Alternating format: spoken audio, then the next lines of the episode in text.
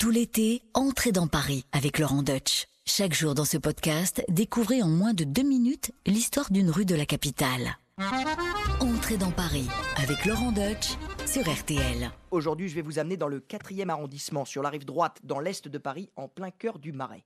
La rue de la Verrie, c'est une rue très étroite. Aujourd'hui, on la voit à peine. hein, il faut vraiment euh, la chercher pour, euh, pour l'emprunter. Mais jadis, c'était une des rues les plus euh, stratégiques, les plus essentielles de la capitale. Elle était hyper active, hyper empruntée, puisqu'elle faisait partie de ce qu'on appelait, quand la rue de Rivoli, qu'on connaît aujourd'hui, n'existait pas, elle faisait partie de la, de la grande croisée de Paris. Cet axe qui permettait d'aller d'est en ouest dans la capitale sur la rive droite. En plus, on est au 12e, 13e siècle, donc Paris, la rive droite en particulier, est très commerçante, elle est bouillonnante. Et bien, va s'installer dans cette rue une corporation, une confrérie de, marchands, et pas n'importe lesquels, les peintres sur verre, les maîtres émaillés, qui ont beaucoup de travail, puisqu'au 12e et 13e siècle, on est en pleine période de construction des cathédrales, donc il y a beaucoup de vitraux à peindre, et donc ils s'installent là, et ils ont du, ils ont du travail. D'où son nom, euh, rue de la Verrie. Et qu'est-ce qu'ils font, les, les verriers et les émailleurs, quand ils n'ont pas de, de vitraux à peindre? Eh bien, il y en a un d'entre eux, à peu près au niveau du 28 de la rue de la Verrie actuelle, qui s'appelle Jacques Gringonneur, et qui va révolutionner le patrimoine culturel des Français en diffusant le jeu de cartes. Il est peintre Jacques Gringonneur et donc il va peindre des cartons,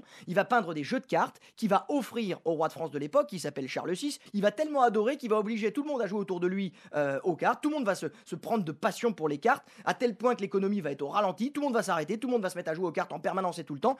Et si bien qu'en 1397, on va devoir promulguer un édit royal pour interdire aux commerçants et aux artisans de jouer aux cartes les jours ouvrables. Ceux qui ont inventé les cartes à jouer, euh, ce sont les Indiens. Les cartes viennent d'Inde et elles ont été amenées en France au XIVe siècle par Esmeralda et les Gitans. Mais Jacques Gringonneur a su la proposer à la bonne personne, à savoir le roi, qui donc va faire diffuser tout ça.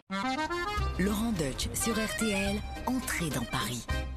Merci d'avoir écouté ce podcast. Pour découvrir tous les épisodes, rendez-vous sur l'application RTL, sur rtl.fr et toutes nos plateformes de podcast partenaires. N'hésitez pas à nous laisser des notes et des commentaires.